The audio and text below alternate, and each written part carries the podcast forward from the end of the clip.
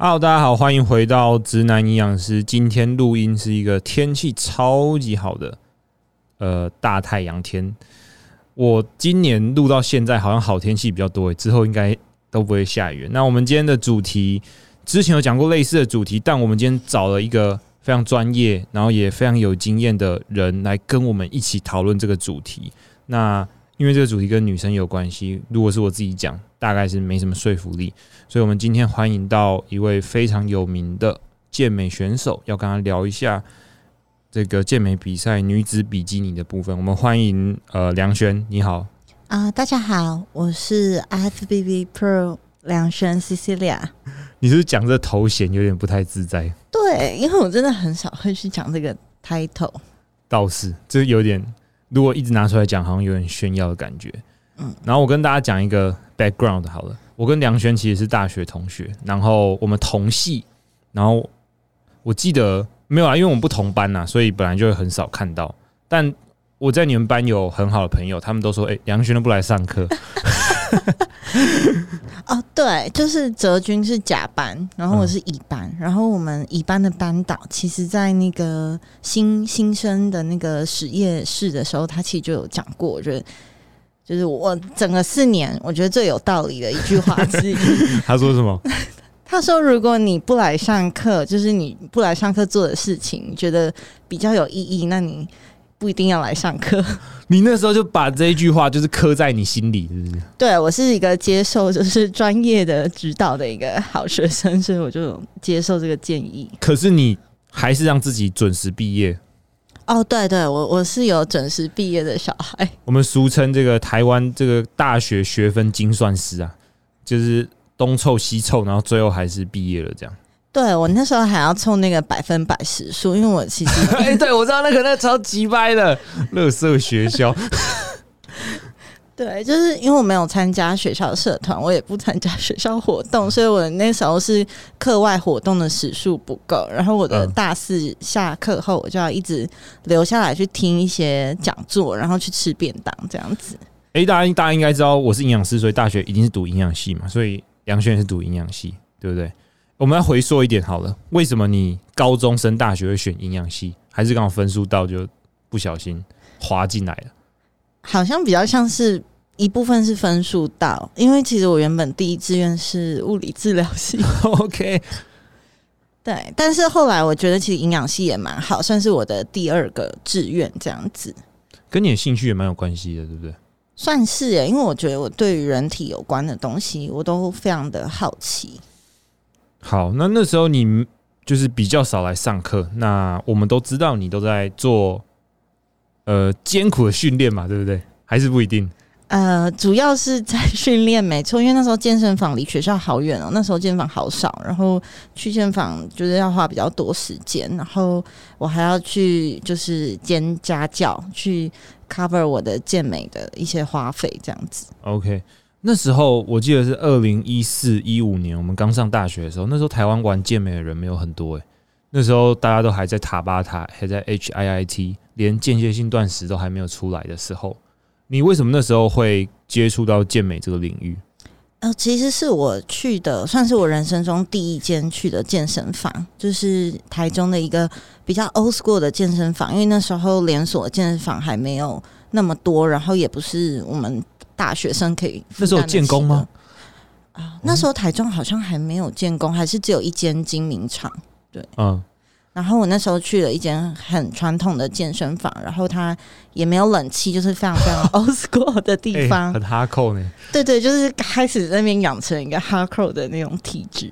你很喜欢就是在这种艰苦的环境下得到一些成就感，觉得很爽。以前应该是吧，可是现在就变得有点娇生惯养，没办法，没有冷气这样。没有冷气，到底是要怎么练？对你高中开始练还是大学开始练？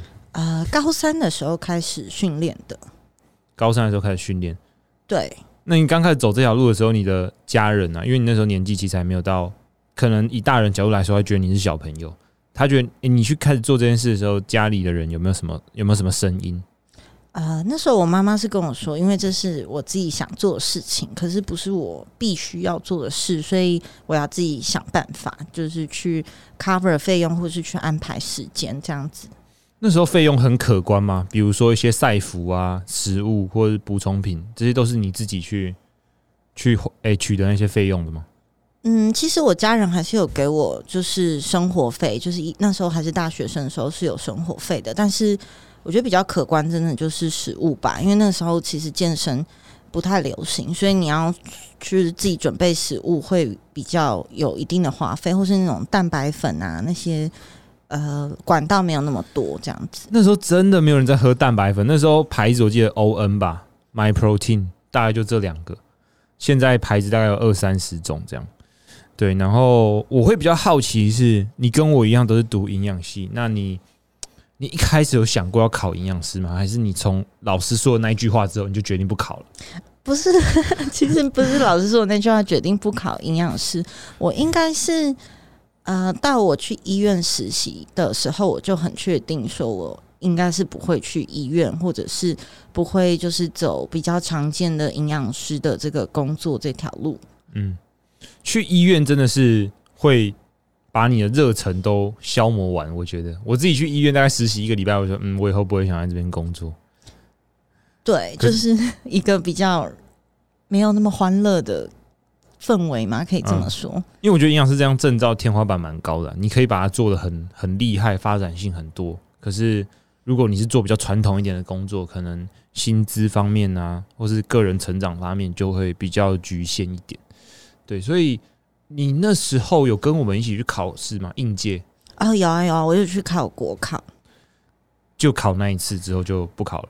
对，因为我我就有其他更想做的事情。嗯，那那时候，嗯，你决定就是不当营养师，可是你读了这个系，你有跟家人讨论，呃应该说他们有什么意见吗？说哇，你读了，然后又不考，好像还好诶、因为我从小就是一个比较有主见的小孩。然后以前我爸会一直想要我去当公务员，或者去做那种稳定的工作。每个爸妈都会这样。对但是我真的无法坐在椅子上就是八个小时，我觉得那个会就是使我崩溃。人生。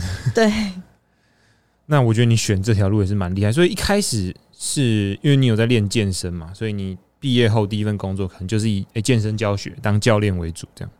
哦，其实那时候我有去一个公司上班这样子，然后呃，我觉得蛮好的，就是因为他们老板其实对我也也蛮好，蛮蛮照顾的。只是后来就是因为自己的一些规划，所以我后来还是回去就是以教练为主要的工作。在那之前，我的教练工作都是兼职性质比较多。兼职比较多哦，原来你有去做过跟健身产业没有相关的工作，做一阵子。它算是跟健身产业有有相关性的工作，只是工作的性质不不是教练这样子。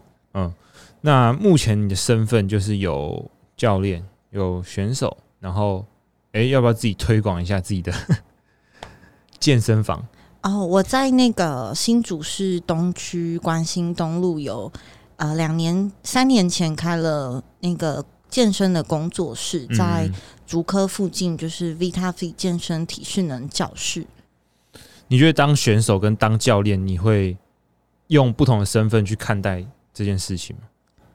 嗯，你是说看待教练跟跟对自己选手的角色？对啊，这两个角色，嗯我觉得当选手的话，比较一开始我会有点迷惘，就是当选手会不会只是一个对自己有帮助，但是对社会或是对别人没有帮助的工作？因为它好像利利己性比较高，就是对自己有利的那个比例高一些些。嗯，那当教练好像也是会有赚钱，有一个喂养自己的一个程度，但是又可以为别人服务。我一开始会觉得有点呃，对这身份有点不太确定，嗯但是我后来觉得说，其实当选手也会有一些利他性，就是如果你有呃想要为其他人服务，或是领导其他人，就是嗯激励其他人的话，其实选手也是会有利他性存在。可是不得不说，其实整个备赛的过程，你就是得以自己为优先，他就会有一点点自私的层面存在。我从来没有听过哪个选手会想这么多的，他们只想说，哎、我明天要练什么，然后我还差多少营养素之类的。没有想说还要对社会做出贡献，你真的是蛮有意思的。那嗯，我们来先聊当选手这件事情。好，你的第一场比赛你有印象吗？哦有我的第一场比赛，其实我我的记性很很糟糕，就是我我很难记得事情，但是我不太确定我到底是啊，我是先比了那个总统杯，然后才比二零一几年，哦，这个真的考倒我了。很，因为如果是从你那个时期开始，你知道那时候比的女子，不管是健，那时候还没有有比基尼吗？那时候就有比基尼了吗？没有耶，我好像是开始比赛的第二年还是第三年，我已经忘记了，才是以比基尼选手的身份就是去国外比赛，但是在那之前，台湾是没有比基尼这个项目的。所以你那时候还是要正面二头肌，是不是？哦，对啊，那个是黑历史，请大家不要去 找那个照片，拜托哎、有哎、你已经给大家线索，大家有一天会去找那个照片。我应该要拜托，就是因为我有一些选的是工程师，我应该问他们要怎么样把那照片 消失在网络。消失在这个世界上，绝对不要跑出来。对对对，我要我今天一定要先去咨询一下。我跟你讲，我看过一些，我认识一些女选手，她们是很早期就开始 P，，她们那时候把那个照片找出来，哇，都超，不要说好笑，因为她们也很努力，就蛮有趣的，对不对？对我现在都不敢打开那个照片。哎、那可是你那时候是喜欢那时期的自己吧？蛮喜欢的。我觉得也蛮有趣的耶，虽然我我觉得我真的没有办法用那个身份去比赛，就是我我觉得我没有那个，我不太适合。不太适合。对，可能后来这个比基尼的项目，你觉得你比较喜欢这个形象，你比较喜欢一点？对，因为我好像一开始想要比赛，我真的是在网络上看到那个 Janet 的一个比基尼的非常 top 的选手，他到今年都还有比赛，应该已经有七年前，他七年前比赛的时候，还是八年前比赛的时候的照片，然后我才会觉得，哦，我也想要跟他一样好看这样子。如果你说你从高三开始练，那你练了也快十年了嘛，对不对？对耶，我我真的没有确切的去算到底几年，因为我就记性真的不太好。嗯，那就是一路健身，一路比赛，你觉得你的心态有转变吗？就是我觉得很多我遇到的学生，他们一开始比赛的时候，他们比较在意的可能会是呃比赛名次或者什么之类的，然后到后面他们其实升华到自我提升嘛，就是你有赢过上一次自己，其实就不错了。你自己有这样的心境转变过吗？我觉得有诶、因为我以前刚开始比赛那时候，其实年纪也还小，就真的蛮多事情跟想法上，我觉得都还蛮幼稚的。不过，我觉得我有很幸运的一件事情，是我的第一场比赛，就是我人生第一场比赛是没有名次的，嗯所以我会比较能够去接受没有名次或是没有成绩这件事情。哦，然后到后面就慢慢找到正确的训练方法，然后名次就越来越好，这样。我觉得好像是，就是到我找了我的教练，就是我的备赛的教练，然后他也是我在这个运动里面蛮重要的一个 mentor，就是一个导师的角色。然后我的心态跟就是各方面都会，我觉得进步的蛮快的。你那时候大概是我们系上，不是可能我们整个大学里面有比健美比赛，可能一只手数得出来吧？哦，对，那时候就是学长有我们两个哎，对对对对学长有参加比赛有有比赛，对对。然后我对跟他们一起，就是你们就是会有共同的话题，这样。对耶，好像那时候我还没有进学校的时候，就他们就会说，哎、有一个学妹好像有在练健身，然后她还会喝蛋白粉，还会喝 肌酸这样子。干好像很稀有一样。现在会喝蛋白粉、肌酸的人，他妈满街跑。对，那时候会喝那种奇怪的东西，你知道学长在喝那个粉，我们都觉得很酷，你知道吗？每次扛一桶那个欧恩的巧克力乳清蛋白进来，我觉得哇，那是什么神奇的东西？好像喝了肌肉就会长很大一样。对，蛮稀奇的那个年代是这样子的。哎、可是说真的，你要说那个年代多久以前，我觉得也没有很久，大概五六年前吧。对，好像是这几年真的蛮多，就是很厉害的健身 KOL 吧，然后把健身推广到一个就是大家都会知道健身是大概在做什么的一个状态。你也是健身 KOL，不要这样，太谦虚。我是那个存在感很低的那一种。好，那我想一下，那时候健身哦，因为我那时候是篮呃就篮球队啊，所以学长会带着我们健身。那时候听过最屌就是说，看你们知道梁轩硬举一百一十公斤吗？然后就是这是我们连我们男生都举不起来的那种重量，然后我们就觉得，哎、杨轩好像跟我们不是同一个世界的人，他就是一直在朝自己那种很屌的目标迈进。我记得你，我印象最深刻的是在我们大学还没毕业的时候，我们是一八年毕业的嘛，对不对？职业卡这个成就，什么时候拿到的？哦，好像是毕业那一年，就是国考的那一年。哇，我们卡我们拿证照，他拿职业卡，好像好像不会说比较不好。几月你还记得吗？哦，十二月好像是一八年十二月月，一号吗？好像十二月一号。那是你，哎、你从什么时候开始有想要冲击职业卡这件这个想法？从几年的时候就开始？也是二零一八年呢、好像二零一七年我都还没有想不敢有这个想法，是不是？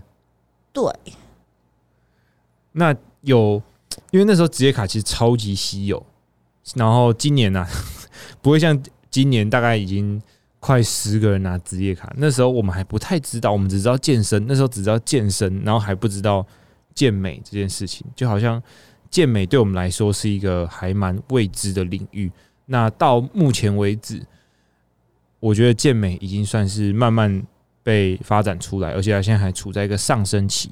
那你对于想要接触健美运动的朋友，不管是男生还是女生，就假如说一个人今天他没有什么健身经验，然后他跟过来跟你讲说他想要参加健美比赛，你给他的建议会是什么？给的建议哦，我觉得应该是要试着享受那个当下吧，因为我觉得现在职业卡跟呃获得职业卡的机会是比较顺顺行吗，可以这么说。然后大家都会想要赶快拿到职业卡，或是赶快拿到冠军。那呃，我以前也会有一个这样的时间，大概就是二零一八年，我那时候连续比了好多比赛，然后中间我就会真的很想要拿到职业卡，但是又又突然比了一个比赛完全没有名次之后，就会觉得、呃、我还是崩溃。有一点点，因为我那时候算是有一点小小小的对自己有点小骄傲嘛，就觉得我在国际赛有拿到蛮好的名次，那我觉得我好像离职业卡算是很近了，所以我就觉得我应该是可以拿到这样子。但后来就经历过没有名次的一个比赛的时候，我又突然觉得说，好像又不是这样。那时候会比较被名次就是影响到我对我自己的想法，但那时候就会得失心真的比较重一点。而且我觉得真正爱健美的人拿到职业卡只是一个开始而已，对不对？就是很像那个猎人，你拿到那个猎猎人人执照对你这个形容还不错。对因为在职业卡之前都算业余嘛，对不对？然后你你拿到那张卡之后，你开始参加职业赛，你才想说，那才是一个好像后面都是不同层级的那种竞争，对不对？我第一年去开始真的以职业选手的身份去比我的第一个赛季的时候，我我其实好茫然哦。就是我我去第一个职业赛季的比赛，其实是在罗马尼亚，应该是吧？我真的是记忆诶，记忆很差是新冠之前，对不对？因为你你如果说你拿职业卡是一八年年底拿的，你还要经过一段时间的调整备赛。那你说你第一场职业赛是不是可能就已经快要遇到疫情？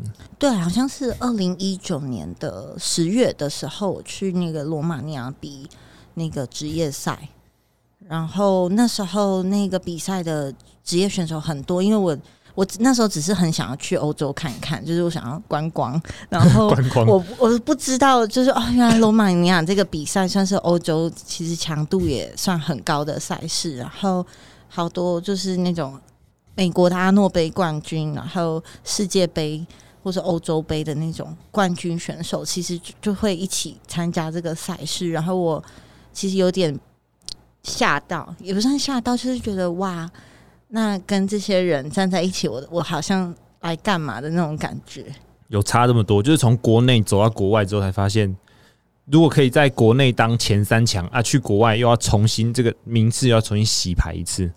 我觉得是就是国内的比赛，然后国外的业余比赛，到国外的业余比赛跟国际的职业比赛的那个每一个每一个的差距感，其实都还蛮强烈的。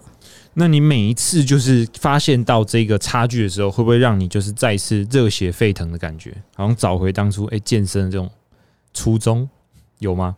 我觉得一开始会耶，我就是看到那些国外的职业选手，欧尤其是欧洲职业选手，我发现哇，他们每一个动作就是都可以比的一模一样。我不是跟别人一模一样，是你你如果让他这个动作重复做很多次，一百次，他可能一百次都会做的一样标准跟到位，然后表情也会非常非常的到位，你就觉得哇，那个程度跟实力就是非常的惊人。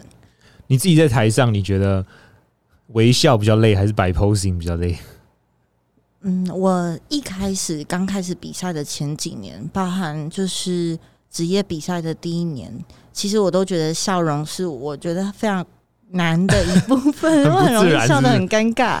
对，但是到今年我的台湾的比赛，我就会比较容易一直去维持笑容，但也不是刻意，就只是真的觉得很开心，所以就可以一直笑这样子。嗯，因为我就我所知，我们在台上看到这些很美的 posing，其实那是一件蛮累的事情，对不对？就是要出力，可是看起来又要很柔美，这样。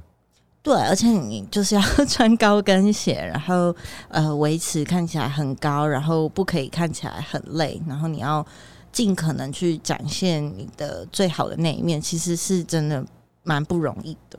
嗯，那你在比赛这条路上有没有遇过什么挫折？我觉得挫折好像一直都很挫折，一直都很挫折，是你自己对自己标准太高。我我嗯，一部分是诶、一部分是我其实自己自认为我不是属于那一种很有天分的那种选手，我要花蛮多时间在摸索。客气了，我是那种很没有天分的选手。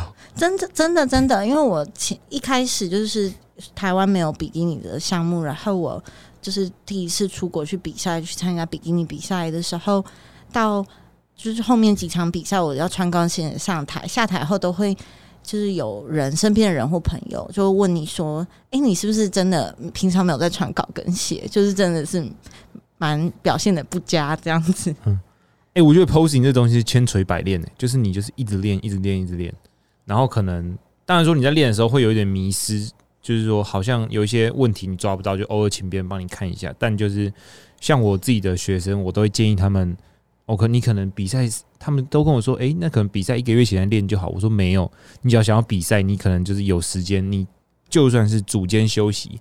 你就越不要脸，你会练得越好。你就对着那个镜子嘛，就算旁边都是人，你就那边摆来摆去，这样也好，就是会越摆越顺。这样对，可以，就是我甚至有学生会去那种操场的舞台上，就是会有司，令台，对对对，就是会有慢跑的阿北，然后下面都是阿北这边跳舞，那边慢跑。对对对，他真的非常非常认真，我真的是觉得非常的佩服。嗯，然后我们刚刚有想讲到，就是假如这些初学者想要进来比赛啦，对不对？然后我们就讲一些比较嗯实际层面的东西好了。你觉得在训练方面呢，以年资来说，至少要练几年，我们才可以进入到这个比基尼的比赛？哦，我这个问我这种很 old school 的人，好像不太跟得上现在的状态，因为现在我知道真的蛮多还蛮不错的选手，他们其实好像半年、一年，哦、你说天赋不错，是不是？两年，就是蛮厉害的选手，他们其实没有练很长的时间，但是我自己是属属于那种我真的要花比较长时间，一开始是在摸索跟就是动作品质的一些建立上面。我大概懂你的意思，因为在以前资讯不多的时候，大家可能就是靠摸索、靠经验，然后没有这么多的诶运动科学的资讯可以让他去取得，所以他就是一直呃埋头苦干这样练。然后现在，如果你因为我们都说，诶、做对的选择比努力还要重要，他假如用正确的训练方法，其实他可以花不用那么久的时间，就有一个不错的体态这样。对，因为其实我刚开始比赛的那个时期，就是大家都还在吃水煮餐，这是这是真的，就是什么东西都是水煮。你该不会现在还是很爱吃水煮餐吧？我没我没有 喜欢吃水煮餐，应该好了，还是会有人喜欢吃水煮餐，但是我应该不不算是其中之一。对嗯，就是资讯还没有到那么发达的时候，你那时候会这种狂敲猛练，就一个礼拜练七天都不休息吗？哦，好像会耶，因为我那时候就是比较年轻气盛、血气方刚，所以好像一直练都不太会累。然后我也我就是照着那种比较 old school 的，在找教练之前，我就是一个比较按照那种健身房里面大家觉得应该怎么练的方法去练。我不是在健身房，就是在去健身房的路上，做完重训还要再做有氧，所以你那时候可能一天花个三四个小时在健身房都是很正常的。好像是哎，就那时候大家应该都是这样的，所以我也就是 follow 着这个方法去做。嗯，那我觉得大家在这一条路上，很多人就是诶求好心切了，但休息也是蛮重要的。你自己有没有意识到说，其实不管是在训练上，还是饮食上，甚至说心态上，都要给自己一个诶喘喘息的机会？我好像就是那种会一直 push push 自己。不让自己休息类型的人，可是真的就是 COVID 的这几年，我比较多的时间在可以调试自己的步调上面，我觉得是真的蛮好蛮多的。而且就是学生时代跟你要工作的时候，我觉得状况差很多。因为大学生真的无忧无虑，就是比较爽。然后就是出社会要工作，你就是要被就是社会给磨，所以就会稍微辛苦一些。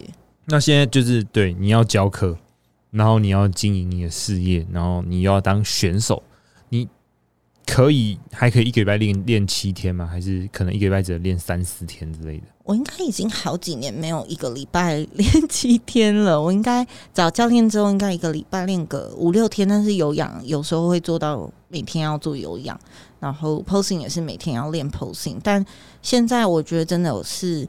蛮辛苦的，就是要一定要挪出一个时间，然后一个礼拜尽量可以练五六天，把我的课表就是训练完，我就觉得阿弥陀佛这样子。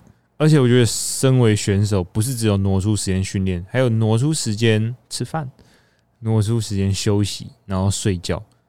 哎，你觉得就是吃睡练这三个东西里面，你在备赛的时候做的最不好的是哪一个？我要认真想一下，因为我好像三项我都蛮蛮要求的。可是如果要说到备赛后期，我觉得是睡觉，因为没时间睡觉还是睡不着。呃，我到备赛后期真的会睡不着，也就是大概备赛后期的大概一两周的时间，我会很难入睡，然后我凌晨四五点我就会起来，然后就再也睡不着。我就看你发现动态，然后这边喝咖啡，说什么提早来开店。然后都没有人享受一个人的时光，其实是因为睡不着嘛，对不对？一部分是啦，一部分是我还蛮喜欢自己一个人独处的时间，但应该蛮多选手都跟我一样，会就是到备赛后期或是一开始备赛的时候就会开始睡不着。我觉得到后期有一些生理跟心理上的因素，心理上可能就是你比较紧张一点，而生理上你可能碳水吃比较少，你血清素分泌比较没有那么多的时候，自然而然不好睡，睡不久，蛮常见。然后。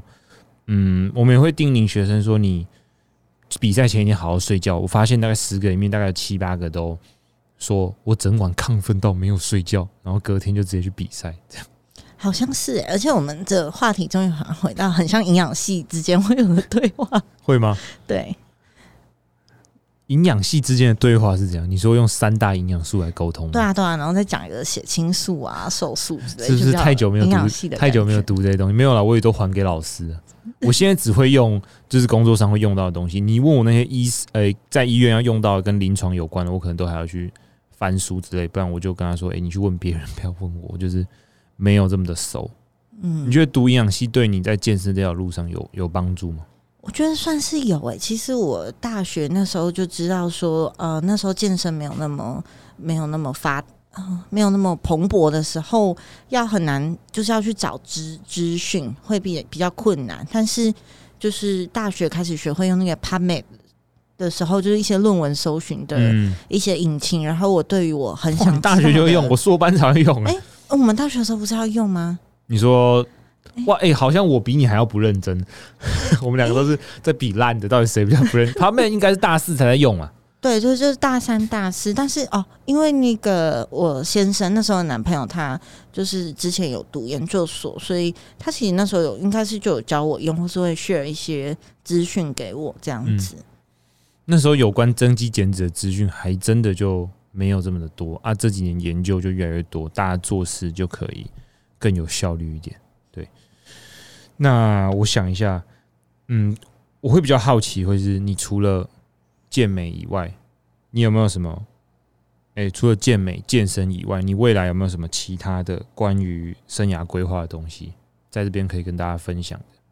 生涯规划，我一直有一个个人小小梦想，就是等到我的公公司都很稳定的时候，我想要去咖啡店打工，想要去，然后端端盘子，然后收收收一收桌子之类的工作。你在大学就是你最闲的时候，你没有机会去做这个东西吗？我大学好像也一直都很忙碌诶，我就是属于那种会一直不知道为什么让自己很忙的那种人。所以你会想要做一个步调慢一点的工作，这样？对，就是那种你你可以只只只是擦擦桌子，然后可以稍微放空一点点。哎，会不会其实擦桌子也要思考事情？就是可能擦桌擦到力竭，递减组。对，反正就是说。你这样讲，我觉得不是没有道理。因为如果你变成说你要自己开咖啡店，哎，听起来好像很累。那如果去打工的话，好像就不用想这么多。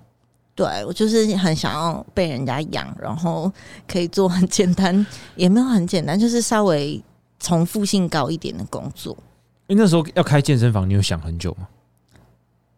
我好像是属于行动派的，就是我内心有一个小小种子发芽的时候，我就开始着手，就是去看店面啊，然后去看各个区，就我有兴趣的区域的发展大概是怎么样。那你觉得开健身房开之前跟开之后有想法有有差异吗？有落差吗？有哎，就是前几天我跟我们教练，就是我们都会一对一的吃饭，然后我们那时候在吃饭，就听到隔壁桌在讨论要创业，呃，没有在讨论要创业，然后我就很想要冲过去隔壁桌说，不要冷静，冷静，很想要就是劝劝导他。对你，你跟同事一对一吃饭的，我我从你口中听出来，很像说要去做什么那种。很严肃的开会的感觉，就是你们就只是轻松吃个饭而已嘛，对不对？对，大概就是可能每半年我们会吃个饭，聊个天，这样就是私底下的聊天。哦，好，那创业真的不是一件简单的事嘛，对不对？我觉得它有点像是养一个小孩的那种感觉，虽然我们两个人都没有小孩。对，这个有在你人生规划中？我说创业这件事是突然蹦出来的，还是你本来就有在想这件事情？开健身房这件事情？好像是突然突然之间，或也许他其实一直有在我的想法里面，只是我一直原本没有意识到这样子。目前做起来算蛮开心的吗？